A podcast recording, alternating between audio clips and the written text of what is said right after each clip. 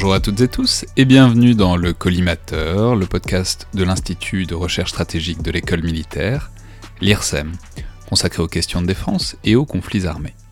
Je suis Alexandre Jublin et aujourd'hui pour ce nouvel épisode dans le bunker de recommandations de films ou de séries pour passer euh, le confinement, j'ai le plaisir de recevoir par téléphone Sébastien Jakubowski, professeur de sociologie à l'INSPE de Lille, rattaché notamment euh, pour son laboratoire de recherche à l'Université de Lille 1, et spécialiste en particulier de sociologie de l'institution militaire. Donc bonjour. Bonjour Alexandre et vous intervenez aujourd'hui pour nous parler d'un des très très très grands classiques du film de guerre, le film euh, de 1998 de Steven Spielberg, avec notamment Tom Hanks, mais on l'oublie aussi, un très jeune Vin Diesel euh, qui fait une apparition dedans.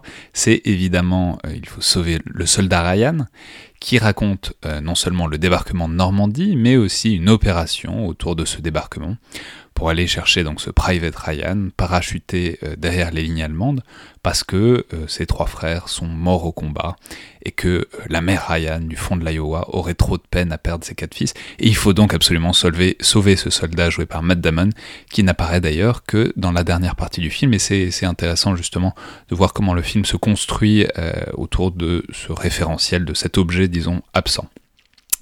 Alors, le film est disponible notamment sur Amazon Prime et à la demande, et vous allez nous dire euh, ce, qui, ce qui paraît intéressant dans ce film. Je vais juste dire qu'il faut évidemment sans doute commencer par parler de ce qui est d'ailleurs pas en fait la, première scène du film, mais la deuxième, c'est-à-dire la scène du débarquement euh, sur les plages de Normandie le 6 juin 44.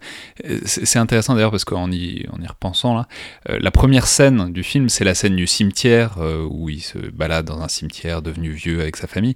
Et en fait, personnellement, c'est une scène qui concentre tout ce que j'ai du mal à supporter dans ce film, avec beaucoup de maniérisme et de mélo. Et on enchaîne directement sur une des plus grandes scènes de l'histoire du cinéma américain, ce qui est assez représentatif de ce film qui enchaîne euh, le sublime et disons euh, le plus clivant, quoi. Oui, vous avez tout à fait raison. Euh, effectivement, on, finalement, on passe sans, transition d'une scène tournée au cimetière américain de, Colville-sur-Mer, qui fait en effet écho à, voilà, qui fait appel au, sentimentalisme américain, euh, ou en tout cas la manière dont les Américains aiment le mettre en scène de, façon assez classique. Et, très vite, sans transition, on bascule vers euh, cette deuxième scène, qui est euh, l'une des scènes parmi les, les plus longues du, film, hein, autour d'une petite trentaine de minutes, et qui est celle du débarquement. Euh, et, et, on voit très, très vite, en fait, la manière dont le réalisateur, Steven Spielberg, a voulu euh, euh, et c'est ce qui constituera l'une des marques fortes, en tout cas, de, de, ce film et ce qui en fait un, chef-d'œuvre en la matière.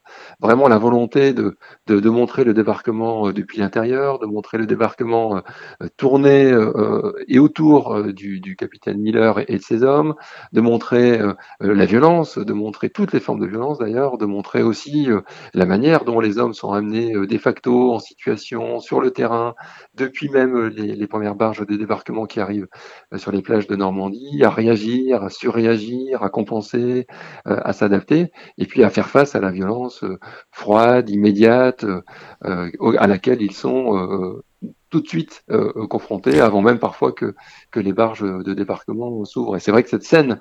oui, parce qu'on peut dire que effectivement les premiers plans. Alors il y a, juste avant il y a le stress, mais effectivement on entre par donc ces barges qui s'ouvrent et qui se font littéralement découper par des mitrailleuses de gros calibre. Et c'est vraiment l'humain qui vient s'enferrer sur le fer et sur sur les balles. Et c'est très très représentatif à la fois de tout ce qu'on va voir pendant cette scène et au-delà, et en même temps de ce que Spielberg cherchait à montrer, puisque c'est un film globalement pacifiste quand même. Oui, oui, et puis, et puis tout est aussi, euh, alors euh, symbole. Vous, parlez effectivement des hommes enferrés dans les barges. Euh, c'est aussi le symbole de la couleur, du rouge. Hein. on dit de la plage de Moabit que finalement le, le, le, ressac de la mer avait très, très vite et très tôt pris une couleur rouge. Le, film y fait aussi référence, évidemment, le sang qui se mêle, qui se mêle à l'eau. et donc tous ces symboles-là sont très, très vite et très directement activés dès cette scène et puis dès d'ailleurs aussi la scène de, fermeture euh, du film. Mais, euh, mais c'est vrai que spontanément, en tout cas dans l'immédiat, euh, on ne perçoit pas la dimension euh, pacifique ou en tout cas le message autour de la morale de la guerre que souhaitera que souhaite faire passer le réalisateur euh, à l'issue du film ou, au travers de, l'ensemble du film. Les premières scènes, c'est vraiment euh, effectivement la violence froide, brute et dure, enfin qui, s'applique aux soldats euh, dès ces premières minutes. Ouais, et je, faut peut-être dire, enfin, je pense que c'est une scène qui a, qui a changé pour toujours la manière dont on filme la guerre. Tellement c'est puissant, c'est intense, c'est à couper le souffle littéralement. Alors même qu'en la revoyant, je, je l'ai revu du coup, je me disais qu'il y avait aussi c'est enfin, très Steven, euh, Steven Spielberg quoi. Il y a aussi des trucs qui sont presque un peu cartoonesques tellement c'est lourd quoi. Au, je veux dire au cinquième personnage qui meurt en hurlant maman à plein poumon, on se dit que c'est bon quoi, on, a compris. Mais en même temps, bon, c'est la, la, réalité de la guerre qu'il a envie de dépeindre. Et puis c'est une scène qui, au-delà de ces choses quasiment caricaturales, qui est tellement puissante, qui a un équilibre tellement, qui marche tellement que, que c'est difficile de de l'imaginer autrement, quoi. Oui, parce qu'il y a tout en fait. Il y a, il y a le son, il y a la caméra qui bouge, il y a euh, le, suivi euh, du, soldat au moment où il avance ou des soldats au moment où ils avancent sur la plage. Euh, et, c'est vrai que aujourd'hui on le regarde avec plusieurs années de, décalage et puis avec une, deuxième ou troisième euh, finalement lecture euh, en tout cas de, cette scène. Mais, je pense qu'il faut aussi que l'on se rappelle euh, la première fois qu'on l'a vu et puis la claque qu'un certain nombre d'entre nous ou de spectateurs se sont pris en, voyant pour la première fois cette scène qui effectivement a, a, a marqué en tout cas d'une part la manière dont les films de guerre jusqu'à maintenant pouvaient être amenés à traiter les opérations en tant que telles mais aussi le débarquement en, en, tant que tel. Et je pense que là, on a vu d'une autre manière euh, par ce, par ce réalisateur, par ce film, en tout cas la volonté de marquer cette différence-là et cette empreinte. Alors sous un angle qui est tout à fait spécifique, c'est l'angle euh, américain, c'est l'angle euh, du, du, capitaine euh, Miller. les Allemands sont, sont, très peu présents, ce sont des, des, des figures qui, qui, disparaissent assez vite. voilà, ils sont à, la manœuvre évidemment de la défense de, de, de, leur position, mais ils sont pas inclus en fait dans le dispositif. Mais on peut dire qu'en fait, il y a vraiment centré sur les Américains. Il y a à peu près personne d'autre qui est présent. C'est aussi une des faiblesses un peu du historique du film. C'est les Allemands effectivement sont assez peu présents, si ce n'est euh, derrière une mitrailleuse ou pour exemplifier à quel point la guerre rend fou les hommes, puisque les, soldats américains se mettent à massacrer des, des gens qui se constituent prisonniers, etc. Mais c'est aussi, euh, enfin, il n'y a, que des Américains, quoi. Dans, tout le film, il n'y a que des Américains, il n'y a pas de Français, il n'y a pas de Canadiens, il n'y a pas d'Anglais. Euh, Alors, il y a, y, y a, la famille française, oui, il y a la famille, euh, mais, sous l'angle des victimes, quoi. Il n'y a pas d'autres soldats. On a l'impression que les, Américains ont, libéré tout seul toute la France, quoi. Oui, et puis parmi les parmi l'ennemi, euh, il y, a un seul soldat allemand qui est présent, finalement, euh, dans le film. c'est le, soldat qui est capturé à la fin de la prise de la, de la station radar. et qui revient dans la scène finale, dans son, son interaction avec le, le, traducteur embarqué dans l'escouade par le, par le capitaine Miller. Mais au-delà de ce soldat allemand-là, je dirais, c'est vrai que les autres euh, sont, un tout global, mais, mais leur vision, leur approche euh, ne ressort pas spécifiquement, effectivement, du, film. Et c'est vrai que c'est une des critiques fortes qui a été pointée. Ouais, alors juste pour finir, euh, vous avez, je pense que c'est important de souligner l'utilisation du son, des variations de son notamment pour montrer les moments où le le personnage de Tom Hanks est sous le choc, le moment où les hommes sont sous l'eau. Enfin, vraiment, il y a une utilisation du. Ça vaut la peine de revoir cette scène, rien qu'en faisant attention à la bande-son, parce que c'est vraiment très brillant. Et juste souligner que, voilà, enfin, je pense vraiment que sans Soldat Ryan, il n'y a pas. Évidemment de Band of Brothers, mais il n'y a pas non plus de Jared, de American Sniper. Enfin, je pense vraiment que ça a changé la, manière dont on, dont on filme la guerre. Mais oh, passons donc euh, à la suite, c'est-à-dire ce qui est quand même le cœur du film, c'est cette mission euh, d'un petit groupe de soldats américains à travers euh, la bataille de Normandie. Et notamment, je crois que vous vous intéressez beaucoup à la, représentation des dynamiques de groupe euh, au sein de ce petit groupe donc de huit soldats. Et on va peut-être parler d'abord du, du, rôle du soldat Ryan qui est intéressant dans ce film parce qu'il est absent, il est peut-être mort, et cette mission est un peu, en fait, quand on revoit le film, présentée comme un symbole de l'absurdité de la guerre. Les soldats sont très conscients que ça n'a aucun sens, cette mission, euh, de risquer la vie de huit hommes pour en sauver peut-être un. Mais euh, le soldat Ryan, malgré tout, fonctionne comme ce que vous décrivez comme une sorte de catalyseur du collectif. Oui, oui, effectivement, le, soldat Ryan, c'est. Alors d'ailleurs, son statut euh, dans la manière dont le groupe euh, appréhende la mission et donc le soldat Ryan au travers de la mission qu'il leur est confiée évolue au fur et à mesure de, la mission. Effectivement, dans un premier temps, et les premiers questionnements, qui, qui se font jour parmi les membres de l'escouade retenue par le capitaine Miller, c'est effectivement l'absurdité de cette mission, pourquoi sauver la vie de, de huit hommes pour essayer d'en sauver un seul. Et on voit qu'au fur et à mesure que l'escouade avance, au fur et à mesure qu'elle est confrontée à différentes épreuves, eh bien cette question s'aiguise de plus en plus fortement et de plus en plus fermement, au point que ce catalyseur qui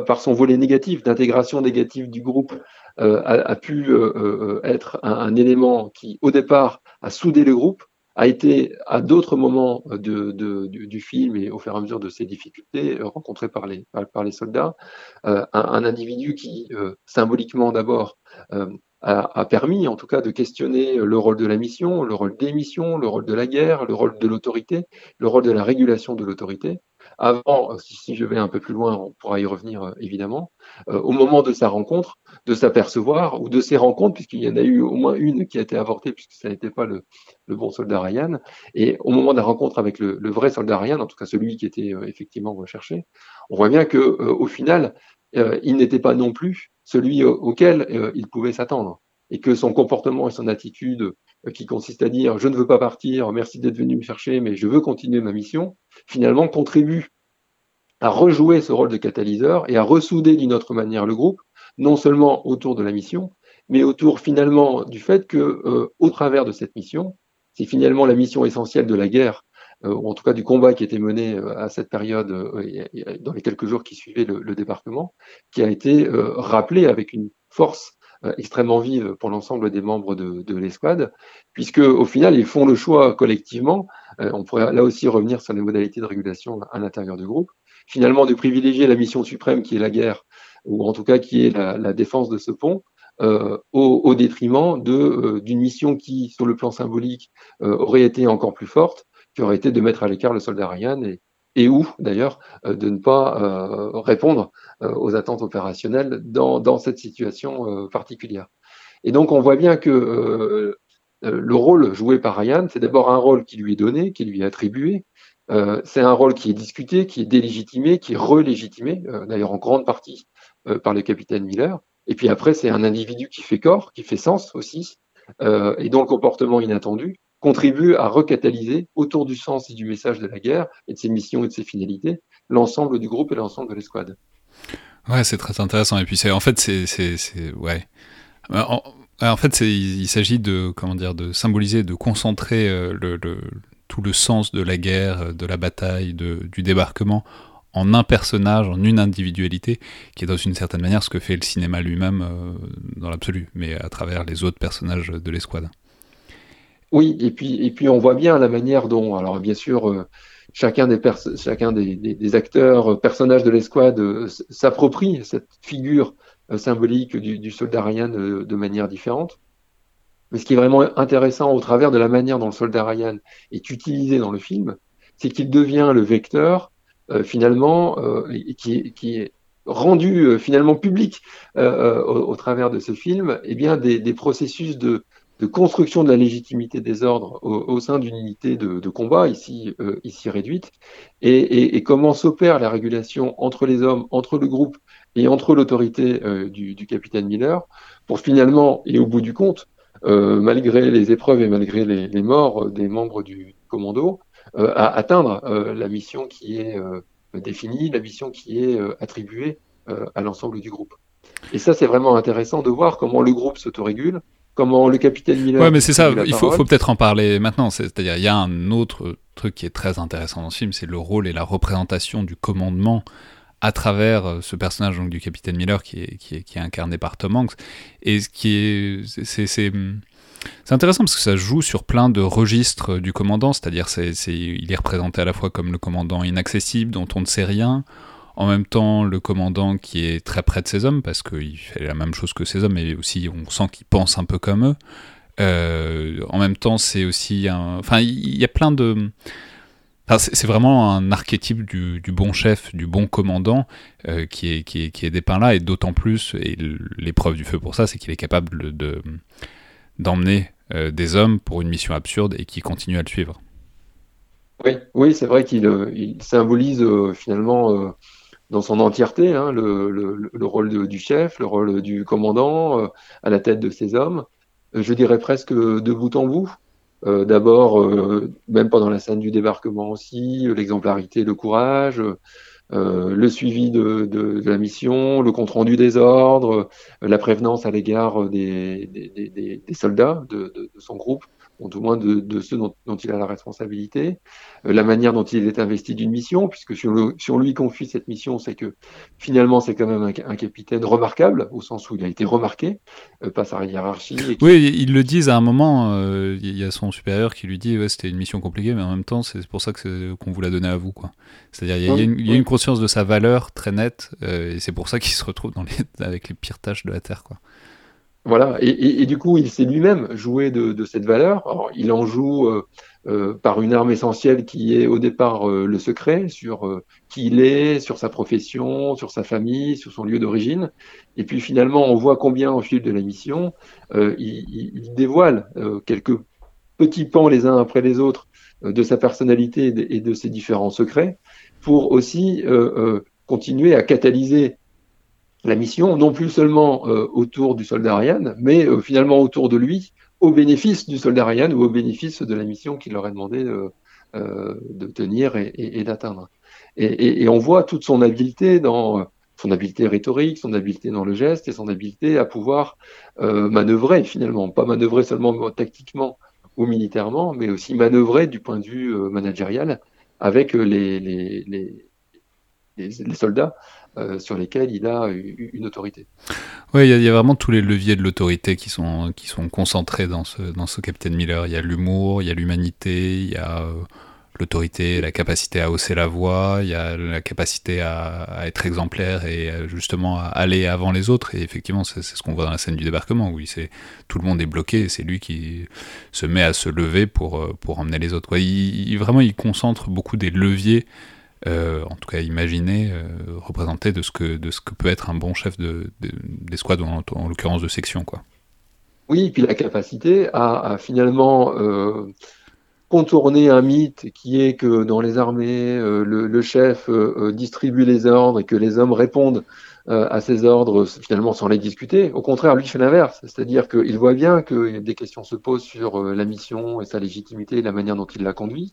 Et bien plutôt que de brider euh, cette parole, au contraire, il l'autorise et au contraire il la libère et au contraire il fait en sorte euh, que à l'intérieur des membres, à l'intérieur du groupe, les membres du groupe commando puissent s'exprimer, puissent faire part de leur propre point de vue, ils puissent aussi d'ailleurs euh, euh, exprimer les conseils qu'ils peuvent apporter à leur chef ou à leur, autorité de, référence. On voit qu'il y a vraiment un binôme qui se forme avec le, sergent qui, est très proche du, capitaine Miller. On voit combien aussi il s'est joué de cette relation. On voit aussi comment finalement pour aller jusqu'au bout du processus et jusqu'au bout de la logique, son exemplarité elle le pousse jusqu'à se sacrifier euh, pour, euh, pour la mission. Donc allant euh, jusqu'au bout, finalement, et même au-delà de ce qui pouvait être attendu de lui, au bénéfice du, du, soldat Ryan. Donc en, cela, il, il, boucle vraiment la chaîne de l'exemplarité,